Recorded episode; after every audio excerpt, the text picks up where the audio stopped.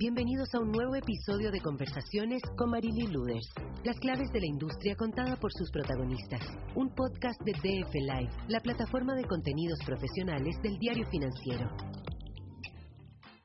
Hola a todos, muchas gracias por unirse con nosotros a un episodio más del podcast Conversaciones del Diario Financiero. Como ustedes saben, esta tercera temporada que ha tenido buena audiencia eh, está enfocada en conversar con gerentes generales o líderes dentro de las empresas para que nos cuenten cómo están viendo el panorama y qué tipo de decisiones nuevas han tomado ante eh, la pandemia. Hoy día, eh, muchas gracias por estar con nosotros. Estamos con Estefano de María.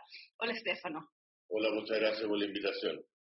Estefano era hasta hace poquitos días el gerente general de Empresas de María, eh, ahora pasó al directorio y eh, está con un pie y con mucho cariño, por lo que entiendo, eh, potenciando Mercado Circular, que era una spin-off que nació mientras él estaba en la gerencia general y que hoy día está tomando vuelo propio. ¿Estoy correcta? Correcto, sí. No, Mercado Circular, bueno, nace del alero de Empresas de María que se dedica al rubro la limpieza y también de alimentos con las marcas Virginia y Genix somos marcas que son bastante reconocidas, son una empresa que tiene más de 120 años de trayectoria y son marcas que están insertas en el consumo masivo. La verdad es que gran parte de los productos que nosotros vendemos tienen penetraciones muy altas en los hogares y por ende sabemos que tenemos una responsabilidad bastante grande de, cómo las vendemos, las calidades que ofrecemos, etcétera. ¿Tú nos contarías de forma más o menos a nivel de de porcentaje de mercado, cómo están estas marcas, porque no se imaginaría qué tipo de productos son, son importables fácilmente. Bueno, hoy día las marcas, ¿cuál es la relevancia de las marcas? De cierta forma las marcas eh, simplifican la decisión de compra y hoy día nosotros vemos que los presupuestos de la mayoría de los chilenos están bastante apretados, entonces de cierta forma el tomar riesgos que parezcan de repente mínimos son bastante grandes. Hoy día un riesgo de consumir un lavalosa, por ejemplo, una marca no reconocida, por más que pueda parecer una buena oferta, puede dejarte sin lavar los platos hasta final de mes. Y la verdad es que en esa situación se encuentra un buen número de, chilenos, o por no decirlo, el gran porcentaje de la población mundial que llega a final de mes con el presupuesto bastante apretado y por ende las marcas locales y más si tienen en el fondo el respaldo de la tradición, se hace súper relevante que puedan eh, ofrecer esa ecuación de, precios, que, que, finalmente las marcas y, las categorías de limpieza le ha costado asumirlo. La caída, por ejemplo, del valor del litro en detergente eh, es claro. La verdad es que a lo largo de los años uno ha visto cómo el valor del litro ha ido en una caída que viene también muy de la mano por la apertura de canales. Nosotros vemos que canales como Feria hoy día son grandes responsables de cómo se han aperturado también las distintas posiciones de compra. Ah, yo pensaba que te referías a que había, había procesos químicos más sofisticados que hacían que el precio del, detergente fuera más eficiente. O sea, mira, eh, las compañías año a año, nosotros la verdad que muchas de nuestras categorías, nuestras áreas de desarrollo, eh, están obviamente con un foco en mejorar los costos de los productos sin bajar la calidad. Y eso también hay temas de materialidad, temas de proceso, pero lo que hemos visto también es que las categorías que son, llamémoslas funcionales, nosotros vendemos productos para limpiar la casa. Eh, hoy día hay tecnología que llega a los hogares a través de aplicaciones, a través de teléfonos. Hay otras industrias, otras categorías que son mucho más sensuales en términos de decisión de compra. Y la verdad es que los grandes players han querido verlo, pero con un solo ojo, porque la verdad es que el racional, y es un poco lo que ha demostrado la industria, es que estas categorías han perdido el valor que tenían antes en términos de, posición de precio o roles. Hoy día nadie sueña con lavar el detergente de ropa de tal marca, pero sí sueña con una marca predeterminada de celular y probablemente hoy día el foco puesto por categoría es lo que ha disminuido la visión de lo que es el presupuesto familiar. ¿Cómo ha mutado el presupuesto familiar eh, en porcentaje dedicado a productos de limpieza? O sea, hoy, hoy día la canasta de los productos de aseo es del, orden de los 16 mil pesos mensuales en un hogar promedio en Chile. O sea, tenemos una incidencia clara. Pero además tenemos que nosotros reconocer cuáles son las otras categorías que han entrado en la, en la canasta familiar, desde Internet, las aplicaciones móviles. O sea, hay un sinnúmero. Entonces, pensar, por ejemplo, desde la categoría, te hago el siguiente ejemplo. Si yo pensase desde limpiador en crema, que la penetración es bajísima, a lo mejor uno debiese pensar que todos los años la penetración de esa categoría debiese ir en aumento, muy en relación a cómo aumenta el ingreso familiar. Y la verdad que de la mano se incorporan muchas otras categorías fuera de nuestro rubro. Que compiten por ese mismo porcentaje. Correcto. Y finalmente uno tiene que también ordenar las prioridades, y dentro de las prioridades está la relevancia de la marca. Y ahí está la correcta ecuación. Hoy día vemos, por ejemplo, que plataformas como Amazon son capaces de tomar posiciones en montones de categorías porque tienen finalmente inserto un hábito y finalmente tienen el acceso, la cercanía en llegar en 24 horas a la puerta de una casa. Entonces, las marcas tienen o sea, una... Si tú tuvieras que jugar por algo en esta fase, es fortalecer, es fortalecer marca más que eh, desarrollar productos nuevos o eh, cambiar. Las marcas, están tarde. Nosotros, en ese sentido, desde, desde Empresas de María dimos eh, un futuro negro si no tomábamos una posición que de cierta forma era dejar de hacer las cosas como se venían haciendo. Eh, nosotros vimos una oportunidad, por ejemplo, con la ley RED de sacarlo del base, pero entendíamos también la relevancia de la cercanía dentro del portafolio de nuestros productos, en donde finalmente la disponibilidad de productos marcaba más una oportunidad que la misma marca. Te hago el siguiente ejemplo, el que tú vayas a un local y esté el producto vas a ser más relevante y ojalá cerca de tu casa y ojalá un precio justo que una marca o a lo mejor el día de mañana hasta un canal de venta te da la confianza de que filtra sobre todos los productos que vende. Entonces, las marcas tenemos una responsabilidad y una oportunidad. Dentro del rango que ustedes tienen, que tienen desde detergentes, aroma, etcétera, ¿se han visto más resentidos por la pandemia y cuáles han, han mantenido? Eh, la, categoría que más ha crecido durante el, pre-COVID y post-COVID ha sido el detergente de ropa y, y muy en desmedro en el fondo porque hubo que colocar parte del mismo presupuesto a lo que es desinfección, que ha sido el gran favorecido en todo lo que es post-pandemia, todas las categorías de desinfectantes, llámese clorado, todo lo que lleva... Y entraron a quitarle espacio al área, a lo, que consideramos limpieza dentro de la casa. desinfección ha sido el, el, que ha crecido en post-pandemia y el que ha decrecido ha sido detergente de ropa. Ahora, este desmedro ha ido también muy en línea a, a, a una compra un litro más barato y eso muchas veces a canales alternativos como el canal Feria, donde, donde prevalecen las marcas B o marcas alternativas, donde las, donde las promociones son las que marcan finalmente el consumo. Ahora, este, tú me has mencionado varias veces el impacto que tienen las ferias en, el, en la comercialización de productos de limpieza. ¿Lo, ¿Lo, han evaluado? ¿Qué porcentaje sale por esos canales?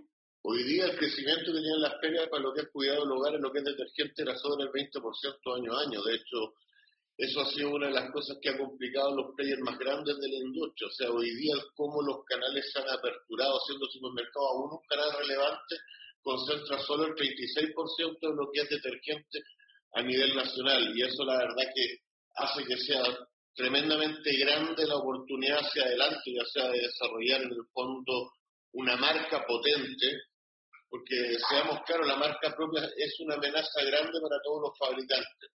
Y de cierta forma es que los canales empiezan a tener una relevancia más pareja, eh, igual a la cancha. Y todas estas alternativas, como por ejemplo las tiendas que están insertas en, la economía circular, son una oportunidad también para darle una vuelta a cómo llegar más barato a los consumidores. Si finalmente eh, las marcas propias, eh, van muy en función de eso, tratar de lograr una ecuación de precio-calidad que sea la correcta. Y muchas veces mal realizada por el bajo expertise que existe en la categoría. En el caso nuestro, nosotros éramos especialistas en la industria de los productos de aseo y nos fue fácil entender toda la cadena de valor atrás y hacia adelante y cómo podíamos mejorarla. Nuestra logística, por ejemplo, es sin ningún tipo de pérdida en términos de envases. Se cargan estanques de mil litros y se vacían con mangueras, con un sistema similar a los que tiene la COPEC para las estaciones de servicio. Estefano se está empezando ahora a ahondar en, el, en el, el, rol que juega Mercado Circular, este spin-off que, que, tomó fuerza, donde se, se, busca un poco, no sé si lo, lo debería decir correcto, pero evitar el costo que tienen los, envases de por diferentes razones, entre ellos costo, costo pecuniario, pero también costo medioambiental, ¿no? O sea, mira, acá un poco lo que es, más de lo mismo, pero aquí hay una gran oportunidad. La gente que tiene escasos recursos tiene que comprar barato, porque si no, no le alcanza todas las categorías que requiere un hogar para cumplir sus necesidades eh, básicas. mientras que los hogares que tienen más recursos les fascina comprar barato. Cosa de ver nomás los outlets en Orlando, cómo están repletos de gente que finalmente compran lo mismo, pero por cinco. Y la verdad es que esa dinámica se da prácticamente para todas las categorías. Ahora, eh, no les gusta comprar productos de mala calidad, eso también es una certeza. Eh, creemos que lo que hicimos nosotros a nivel de piloto es absolutamente traspasable para otras categorías. Eh, partieron, partieron en el fondo instalando en lugares clave estas ecocargas, ¿no? Sí, pero antes de eso nosotros tuvimos que desarrollar la ingeniería. La verdad es que nosotros cuando vimos la oportunidad, cuando nos dimos cuenta que no había en ninguna parte del mundo donde comprar una máquina que pudiera dispensar productos viscosos y lo hiciera de una manera confiable y que además permitiese costos razonables para poder aperturar tiendas y que fuesen rentables. O sea, lo que era granel eran productos secos y, granos más bien. Existían granel también de detergente, pero la verdad es que sin ningún tipo de cuidado en el trasvasije de un envase a otro. Entonces, nosotros somos una empresa muy antigua y todo lo que es el área técnica llamemos análisis bacteriológico, era parte del proceso para que un proyecto de esta envergadura pudiese tener el ok.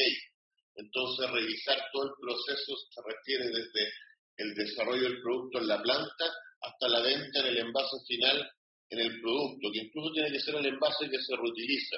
Y esa máquina, porque usted, tú, me dices ya, teníamos este proceso, lo teníamos claro, pero no teníamos las máquinas. ¿Cómo lo hicieron? ¿Las mandaron a hacer ustedes? ¿Las diseñaron ustedes? ¿Encontraron? un área de ingeniería, contratamos al personal, nosotros la verdad que siempre hemos sido fabriles, así que no era un tema lejano, pero lo que teníamos que convertir en una línea de llenado a un costo razonable para poder colocarlo en una tienda.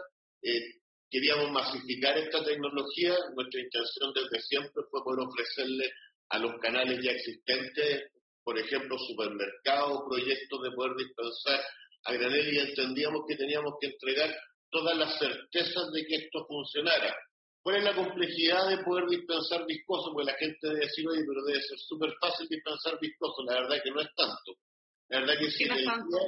Cambia la se tiene con, así por ponerlo súper super burdo, pero ¿qué se tiene con poner la Coca-Cola cuando uno la pone en una máquina y te llena?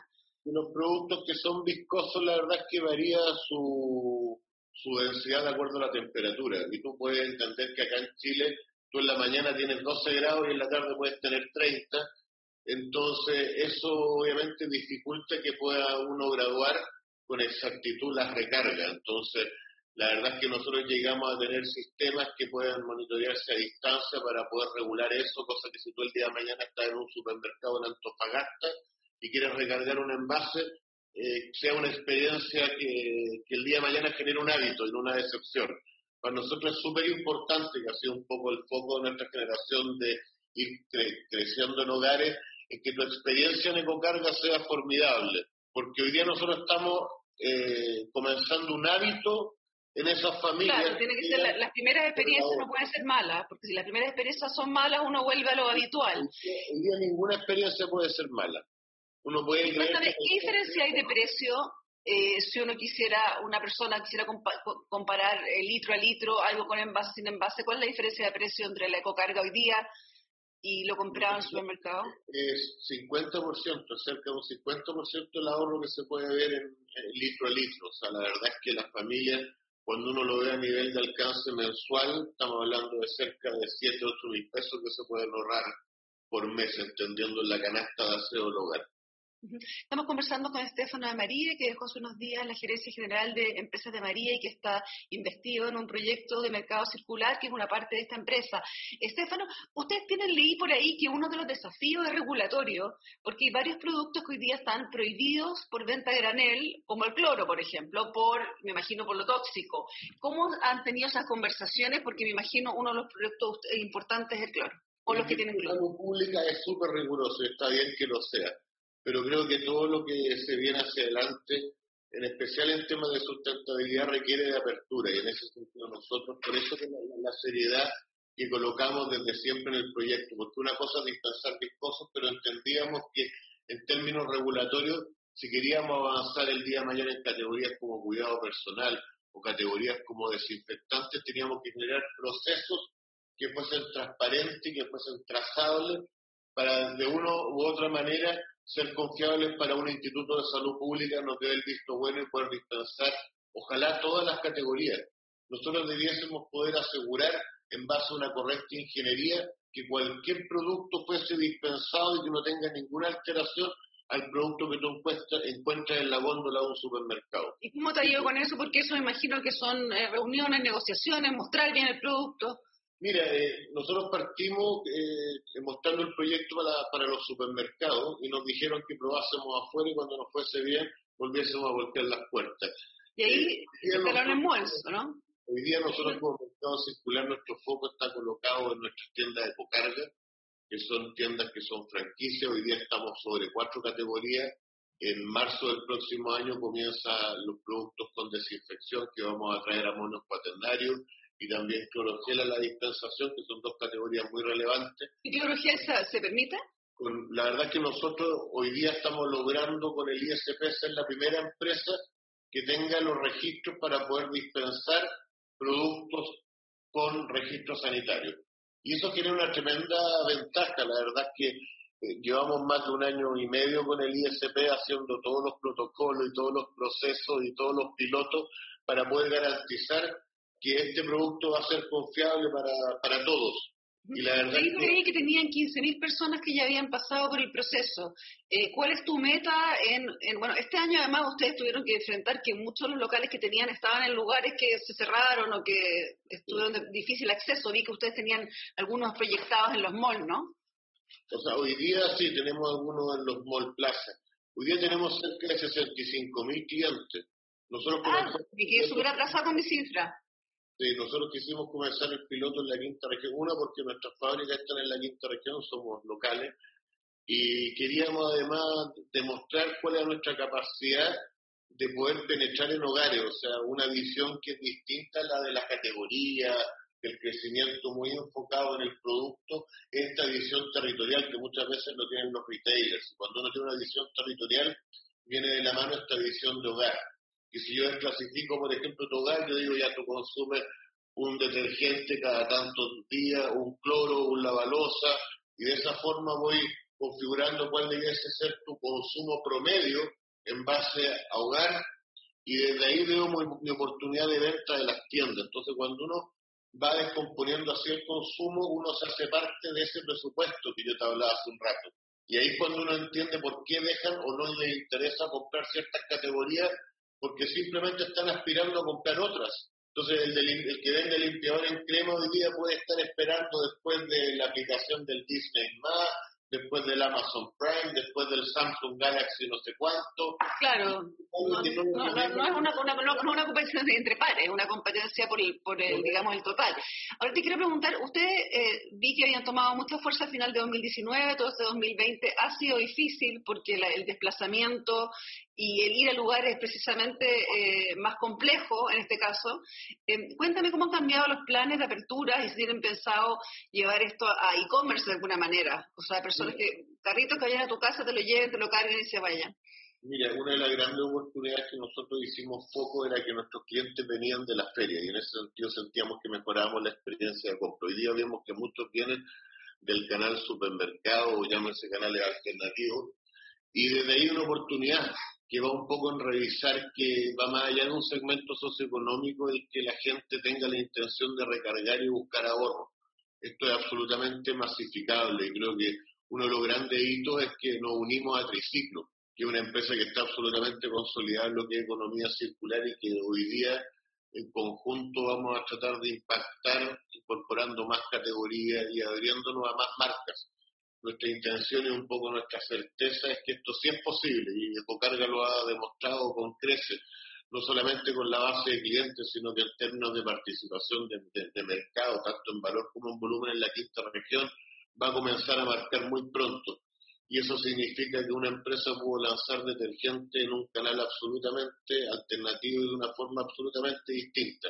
Y que es sustentable. Nuestros productos son biodegradables y nos generan desecho en el fondo al ser consumido. Y con Triciclo tenemos claro que la oportunidad de, de, generar más alianzas, ya sea en retailers como en marcas, va, va a ser bastante más, rápido de, la velocidad que nosotros. ¿Y esta es una alianza, es una alianza comercial o es una alianza de propiedad?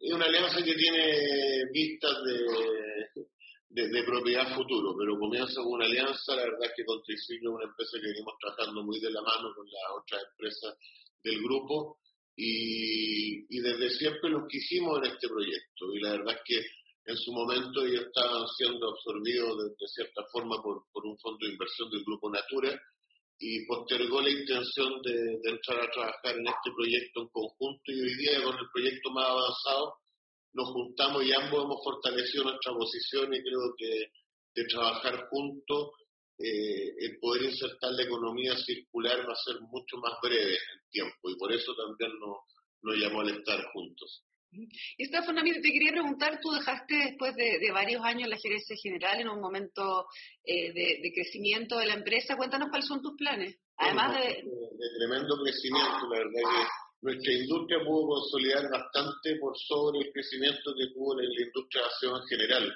propio también del tamaño nuestro, pero teníamos también la marca Higienix, que obviamente fue una gran capitalizadora nosotros siempre hemos creído en democratizar las categorías. Nosotros vemos, por ejemplo, que en categorías como insecticida las penetraciones eran bajo el 55%, que eso significa que de 10 personas, menos de 6 los consumen.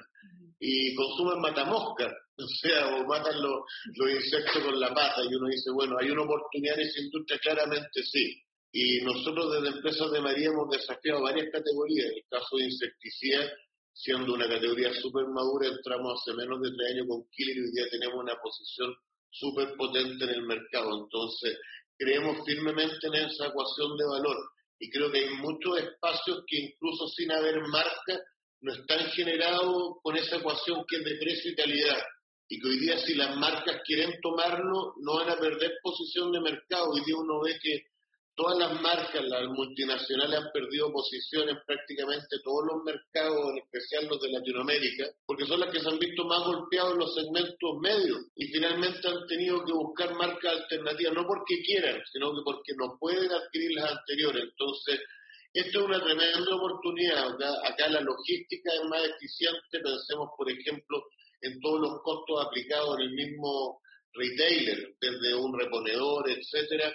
O sea, eh, acá no solamente es más sustentable, sino que es más económico hacerlo y en términos de costo también, o sea, puede ser más rentable que lo que se conoce hasta ahora como consumo masivo en su contexto tradicional. Ahora para terminar este, este podcast te quiero preguntar, ¿qué nos podrías recomendar a la audiencia que tú hayas leído, visto, eh, escuchado, un texto con una novela, lo que sea, que a ti te haya gatillado algo que también a nuestra audiencia pueda mostrarle un poco las, reflexiones que estás teniendo en estos tiempos.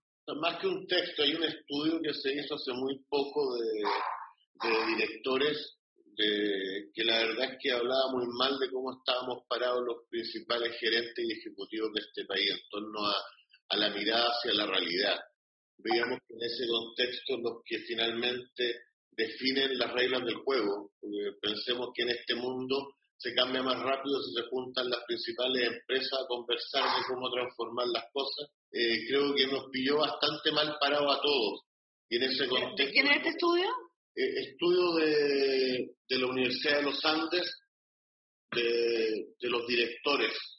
Perfecto, lo vamos a buscar, lo vamos a recomendar ahí. Y ahí lo que te llamó la atención a ti fue la falta de conexión con la realidad la, la atención, creo que esa conexión nosotros como compañía siempre la tuvimos y fue una oportunidad, que es sentir que todo el resto estaba bastante desconectado de la realidad, de cuál era el, porcentaje de la población que vivía con un ingreso tanto, de cuál era la salud que tenía esa gente. Creo que desde el estallido social, la misma pandemia, desde siempre nos viene a mostrar que la realidad estaba mal vista. Incluso desde los mismos desde los mismos políticos que dirigen el país, que hay una falta de, certeza sobre lo que pasa. Y en ese sentido, esa mirada práctica, que un poco creo que el mercado circular lo logra, que es decir, algo tan simple como bajar el precio de la canasta de producto del aseo, logra que las personas entren a, a una economía circular o a un sistema sustentable de consumo que tiene otro beneficio además, digamos. Así que bueno, eso, muchas gracias por esta conversación, Estefano, gracias a todos nuestros auditores del Diario Financiero que nos acompañan en este podcast y esperamos que Bracel hayan entendido un poco más la, la, transición y el camino que está haciendo Empresas de María con sus marcas. Muchas gracias, Estefano. Muchas gracias a ti, que estés muy bien. Esto fue Conversaciones con Marily Luders. Las claves de la industria contada por sus protagonistas. Un podcast de DF Live, la plataforma de contenidos profesionales del diario financiero.